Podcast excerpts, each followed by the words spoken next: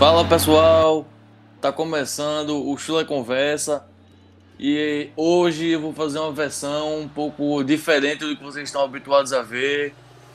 Comecei lá pelo YouTube, vou continuar por lá também, mas hoje é um pouco diferente. Hoje eu vou fazer versão podcast e o assunto futebol feminino, Copa do Mundo. Eu acho que vocês vão se interessar um pouco pelo assunto. O podcast, no caso o Chula Conversa, eu vou fazer um quadro, assim como eu fiz com o Será que eles voltam lá no YouTube. Não sei se vocês acompanharam. Mas aqui, especificamente pro podcast, eu vou fazer o Bola na Trave. Mas Matheus, o que é o Bola na Trave? O Bola na Trave é o podcast que vai falar sobre as seleções femininas, logicamente, né, já que o assunto é Copa do Mundo Feminina, que foram vice-campeãs nas Copas do Mundo. Foram oito diferentes e com isso serão oito episódios. Para o de hoje, terei a companhia da grande Aninha Cirilo, que vai falar sobre a Noruega, que foi a primeira seleção vice-campeã lá em 1991, quase 30 anos já. É, gente, o tempo passa rápido. Se você acompanhou aquela Copa do Mundo, você veio como o tempo passou rápido. Bem-vinda, Aninha. Obrigada, Matheus. Obrigada aí pela conversa, por poder participar desse quadro. E realmente aí, bola na trave. Falar um pouco de vice-campeão é meio inusitado, mas já poder conversar um pouco sobre essa Copa de 91, como que foi a campanha da Noruega. Tudo bem com vocês, Mundinho Futebol Feminino e todo mundo que acompanha aqui o Chule Conversa. Mais uma vez, muito obrigado pelo convite. É isso. Vamos lá. Fique na escuta aí. Pronto, pessoal, é isso. Como eu estava falando, vamos falar sobre a primeira edição da Copa do Mundo Feminina de Futebol, que foi lá em 1991, que foi disputado entre 16 e 30 de novembro na China, na província de Guangdong. Aninha Cirilo tem mais detalhes, né, Aninha? Tenho, pô. Ó, a Copa do Mundo de 1991 foi a primeira edição da Copa do Mundo do futebol feminino. Aconteceu somente em 91. Então isso é muito importante a gente ter isso gravado na mente. É, principalmente no modelo que teve, ou teve uma grande polêmica na época, né? Que a FIFA entendia que as mulheres não conseguiam correr, não tinham porte físico para suportar os 90 minutos. Então, uma grande das curiosidades dessa Copa de 91 já começa com essa polêmica que os tempos foram disputados de 80 minutos, né?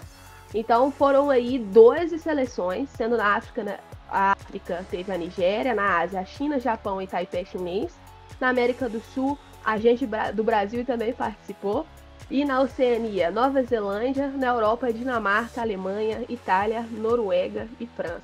Galera, também é muito interessante, outra curiosidade, sem contar que tem na América do Norte, Estados Unidos, né? e tem uma. É muito interessante uma curiosidade dessa Copa do Mundo Feminina sobre representatividade, né? Dentro dos campos, tanto com as jogadoras, mas também teve na comissão ali de árbitros em que seis juízes femininas foram incluídas para atuar e elas atuaram como árbitro assistente. Entretanto, Cláudia Vasconcelos ela apitou a disputa para o terceiro lugar das finais e se tornou a primeira mulher a arbitrar um jogo oficial da FIFA e a Cláudia brasileira. Então essa aí é uma, uma curiosidade muito interessante sobre essa Copa de 91, que a gente sabe que foi tardia, mas a gente começou a trilhar aí a nossa história no futebol feminino, né, Matheus? É, pois é, agora só um detalhe no que você falou, que a, os representantes da Europa não foi a França, né? Foi a Suécia. Aquela Suécia, aquela carrasca que o Brasil sabe bem. Nossa, dá até tristeza de pensar na, na Suécia, mas foi realmente aí. Uh, é muito interessante esse detalhe da França não participar. É, né? A Suécia que pelo menos, apesar de ter sido nossa carrasca, agora temos uma sueca para dizer. Enfim, uma para trazer uma alegria. É isso. Vamos agora comentar também alguns detalhes né, da Copa do Mundo. Que a primeira gol, a, o primeiro gol, a primeira autora foi Mali, chinesa. Foi ela que fez o primeiro gol. E com isso, o sucesso dessa primeira edição, né? Fez que o, o futebol feminino fosse inserido como esporte olímpico nos Jogos de Atlanta em 96. E quem é que estava lá, hein? Você lembra de uma jogadora brasileira em específico que estava nessa, nessas Olimpíadas de 96? Será que é, Matheus? Uma tal de Mira Hildes, uma tal de Formiga? A interminável Formiga, sim, ela estava lá. A interminável Formiga já era peça. Mas não, calma, gente. Ela não estava na Copa de 91, ela estava nas Olimpíadas de 96. Mas assim, é uma jogadora que vamos destacar, calma, mais pra frente. Enfim, voltando aqui ao assunto, vamos comentar agora sobre como a seleção norueguesa chegou nessa Copa do Mundo. Foi de um fato bem curioso, né, Aninha? Porque a Noruega, ela veio como vice da Eurocopa, né? Que foi a competição que teve de preparação para a Copa do Mundo. Exatamente. E, tipo assim, a Eurocopa de 91 também foi a primeira vez que a Eurocopa era oficial com o nome Eurocopa. Então, a gente já tem esse detalhe da, do, da Copa do Mundo de 91. E também lá na Europa estava tendo essas transformações e essa, esses primeiros passos para o futebol feminino. E como o Matheus falou, é muito interessante que a bola na trave bateu também de novo lá na Europa em 91, na Eurocopa. A, ela foi disputada, a, o torneio da Eurocopa foi disputado na Dinamarca. E a Alemanha bateu a Noruega na, na, nas finais, né? De 3 a 1 na prorrogação. As norueguesas perderam novamente. E quando a Eurocopa tinha outro formato, elas também tinham perdido da Alemanha Ocidental na final, sendo vice-campeã também é, em 1979. Perdeu de 4 a 1 para a Alemanha Oriental, que tinha aquela. Oriental, não, desculpa. Alemanha Ocidental, que tinha toda aquela, aquela divisão por causa da Guerra Fria lá na Europa com a Alemanha e a União Soviética. Então, a Alemanha Ocidental bateu a Noruega em 1989, por 4 a 1 e novamente na Eurocopa de 91, quando a Eurocopa foi oficialmente dado o nome de Eurocopa, ela bateu novamente a Noruega, a Alemanha bateu novamente a Noruega de 3 a 1 nas prorrogações. Então, bola na trave aí duas, três vezes na Copa do Mundo. Pois é, nenhuma coisa que eu tava vendo aqui bem curiosa nessa final aí, né, contra a Alemanha, que um dos gols da Alemanha na prorrogação foi marcado por Silvia Neide. Ela mesma, a que foi treinadora da seleção alemã. É, mostra que o futebol feminino tá bem recheado de jogadoras algumas que ainda estão em atividade, né, que é o caso de Formiga, mas mostra que as mulheres estão chegando junto na modalidade, estão continuando a investir no que elas foram um dia. Isso é muito interessante, porque a nossa própria técnica, a nossa Pia, participou aí da Copa do Mundo de 1991 e ela fez quatro gols na artilharia. Então, ela foi uma das artilheiras da, da Suécia, né? Então... É, né? Figurou ali entre os principais nomes da competição, né? Isso é muito legal, muito legal de ver. Enfim, agora vamos ao que interessa, falar como é que foi essa bola na trave da Noruega. Olha só, dando uma visão geral da Noruega para vocês entenderem quem é a Noruega, qual que é a seleção da Noruega. Esse time ele possui uma Copa do Mundo depois dessa bola na trave de 91, né?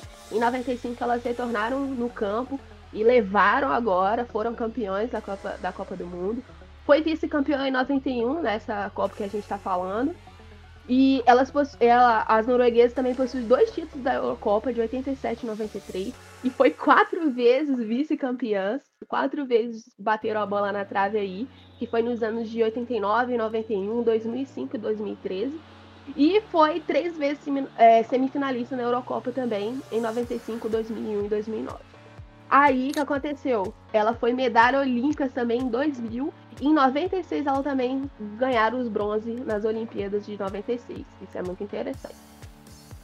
Então podemos dizer que a Noruega no futebol feminino é o equivalente à Holanda no masculino, porque sempre bate na trave. talvez, talvez, talvez. Mas a gente não pode falar muito também não, né? Que a nossa bola aí tá É, mas vamos deixar mais pra frente, vamos deixar pra lamentar mais pra frente. Mas vamos lá, voltando a falar da campanha da Noruega em 91. A Noruega, que vinha com essa expectativa, né, já que tinha conseguido classificação numa, numa eliminatória relativamente tranquila, né? foi um pouco tranquilo, já que entrou como vice-campeão. E assim, né? Chegou na Copa, estreou tomando 4 a 0 da China. A China que na época era forte no futebol feminino, mas ainda não era aquela principal referência, como chegou assim em, alguns momentos. Apesar de ter os Estados Unidos sempre em alto nível. Mas depois conseguiu se recuperar, né? Com. Ganhando aqui, só para eu confirmar para eu não falar errado, gente, calma. Eu vou ler aqui com calma, porque, porque senão eu vou soltar uma informação errada. Aí vocês vão estar dizendo, mas Matheus, você falou lá no seu podcast que a Noruega fez isso. Mas não, a Noruega não foi assim. Pra, já para evitar, vamos lá corrigir tudo certinho. Já deixar tudo pontuado, todos os pingos nos is. A Noruega começou perdendo por 4 a 0 para a China, como eu falei. Porém, já na segunda rodada se reabilitou, ganhando de 4 a 0 também, mas da Nova Zelândia. No último jogo do grupo, definindo a classificação, enfrentou a Dinamarca. Sim, a Dinamarca que ela tinha eliminado nas semifinais lá da Eurocopa, que serviu de preparação para a Copa. Ganhou por 2 a 1 e conseguiu se classificar como vice do grupo. Nas quartas de final, enfrentou a Itália. E foi um jogo bem difícil, né, Aninha? Não sei se você acompanhou aí, mas pelo que eu vi aqui foi um jogo bem difícil. Exatamente, e foi um placar bem alto, né, de 3 a 2 para já demonstrar a dificuldade do jogo, principalmente na saída de bola da Noruega, que estava dando muito certo não. Quem conseguiu recuperar os vídeos ali no YouTube, os lugares que são postados, é, os, os vídeos, os jogos, os highlights, né? A gente vê que realmente a Noruega estava vacilando ali na saída de bola, mas eles conseguiram bater a Itália de 3 a 2 é, elas conseguiram reverter essa situação aí no drama, né? Foi inclusive na prorrogação, né? O, o gol heróico marcado pela atacante, não é isso? Acho que é atacante exatamente, não tenho certeza exatamente. Depois vocês podem confirmar, vocês pesquisando. Foi Tina Isvenson, de pênalti, logo com 6 minutos da prorrogação. Ela marcou esse gol heróico aí. Na semifinal, em contrapartida, teve um pouquinho mais de tranquilidade, porque pegou a Suécia, ganhou de 4 a 1. Agora a questão, a derradeira, o que faz o podcast existir é a bola na trave. O vice-campeonato na final para ela, para os Estados Unidos. A tradicional, a seleção tradicional dos Estados Unidos. É, não deu, né, para a Noruega, né? Uma coisa interessante, Matheus, é que nessa final aí da Copa de 91 teve 63 mil espectadores assistindo. Os Estados Unidos saiu com um gol na frente. Depois a Noruega empatou, mas no final os Estados Unidos conseguiu essa vitória de 2 a 1 em cima da Noruega. É, foi um duro golpe para a Noruega, né? Eu tava, como eu tava comentando com você antes de começar, aproveitar comentar com o pessoal, né? A jogadora dos Estados Unidos, que fez os dois gols, né, que deram o título, acabou, acabou fazendo gol do título, de certa forma, a Michelle Akers Stahl, ela marcou um número expressivo de gols né, pela seleção estadunidense. Ela chegou a marcar 105 gols em 153 jogos pela seleção. São números altos, considerando a época, né? Principalmente porque não tinha tanto jogo de futebol feminino e os jogos que tinha, ela dizia: Não, eu tô ali fazendo minha parte, eu vou fazer gol. Ela é bastante famosa nos Estados Unidos, ela foi hero heroína, né? E tanto que nessa Copa de 91 ela fechou com artilharia com 10 gols. Então ela aí ganhou a chuteira de ouro com esse monte de gol que ela fez durante a caminhada dos Estados Unidos na Copa do Mundo. E foi muito interessante também que ela ganhou a bola de prata, né? Que é a Silver Ball, que ela também ela ganhou é, essa premiação da FIFA. Então foi muito interessante isso. Pois é, e uma coisa que eu tava vendo, que quem tava naquela seleção estadunidense, naquele jogo em específico, alguns brasileiros aí podem ficar com um pouco de raiva, talvez, porque a história que essa jogadora tem assim, pro Brasil é um pouco chato, realmente, que é a Mia Han. Ela é brasileiro, torcedor brasileiro lembra bem dela. Fez muita raiva, fez muito gol. E assim, ela na época tinha apenas 19 anos, estava surgindo ainda. Se, ah, se ela não tivesse surgido. foi início de carreira dela e ela anda consagrada uma das maiores jogadoras de seleção estadunidense. Então isso é muito interessante de saber que ela já esteve presente desde 91. E falando na Noruega, é, a artilharia do time ficou com a Linda Medellin, que ela fez seis gols e foi artilheira da, da Noruega, né? E recebeu também a premiação aí da chuteira de bronze e também a bola de bronze da FIFA. Então, ela realmente é um dos grandes destaques da seleção da Noruega.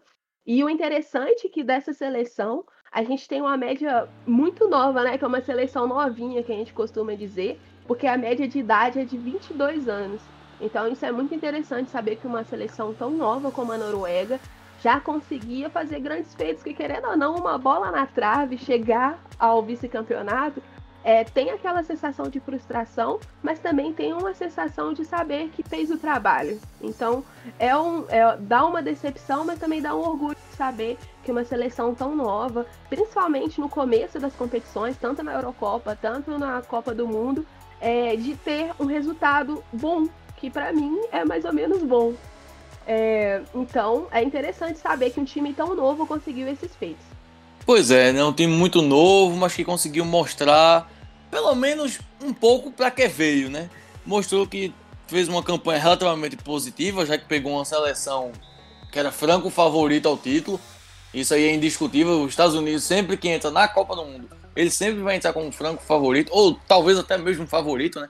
Nos últimos anos até que tá caindo um pouco o favoritismo, mas sempre ainda tem um pouco de soberania, sempre tem um time um pouco mais entrosado. Vamos ver se com o tempo, né, o Brasil consegue fazer um pouco mais de frente, já que está precisando, ou se outras seleções, né, como algumas que eu vou deixar para comentar mais na frente, que estão também em evolução. Vamos ver, né? Vamos ver se dá nisso aí. Exato. E a, a, o total de jogos dessa da Noruega na Copa de 91, que foi bem positivo, né? que em seis jogos ela teve quatro vitórias e duas derrotas, né? A primeira derrota foi lá na China, aquela, contra a China, que as norueguesas tomou aí o 4 a 0 e a, a outra derrota só foi na final mesmo. Então foi uma campanha relativamente boa, bem positiva, com saldos de gol de 14 feitas e 10 sofridas.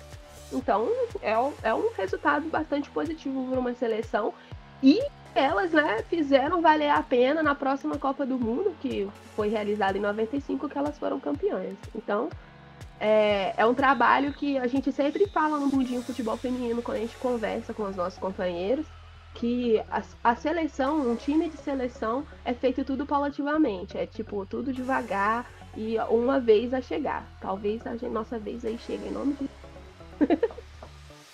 pois é. E como a Aninha falou, em 95 deu Noruega, mas você, você sabe quem foi a vice em 95? Não, não sabe? Ah, então você ou você vai pesquisar se você ouvir aqui, ou você já já ficar na expectativa, né, para ver como vai ser o próximo conteúdo, ou aguarde. É isso. Aguarde que semana que vem, na próxima semana, se você está ouvindo isso no dia que está sendo lançado, aguarde uma semana e verá. Se não, aguarde o tempo necessário até chegar a segunda-feira, dia 21 de setembro. Lá teremos a segunda edição do Bola na Trave aqui no Schuller Conversa. Eu, Matheus Schuller, me despeço. Agradeço a Aninha por ter contribuído. Foi uma conversa muito boa. Agradeço a vocês que estão ouvindo. E, lógico, agradeço a todos que fazem o Chula Conversa ser o que é. Obrigado, pessoal. Obrigado, Aninha. Eu que agradeço, Matheus, pelo convite de participar desse projeto. É, principalmente ter sido aí a primeira a, ser, a falar sobre a Noruega. Então agradeço mesmo o convite, a confiança. E aí vocês podem me seguir nas redes sociais, lá no Twitter, no arroba porradm, underline. E eu também estou junto com as meninas do Diário Feminino, no arroba Diário F Feminino, e com a galera do Futebol Feminino de Primeira, no arroba FF de Primeira. Vocês me encontram lá. E muito obrigada. Um abraço.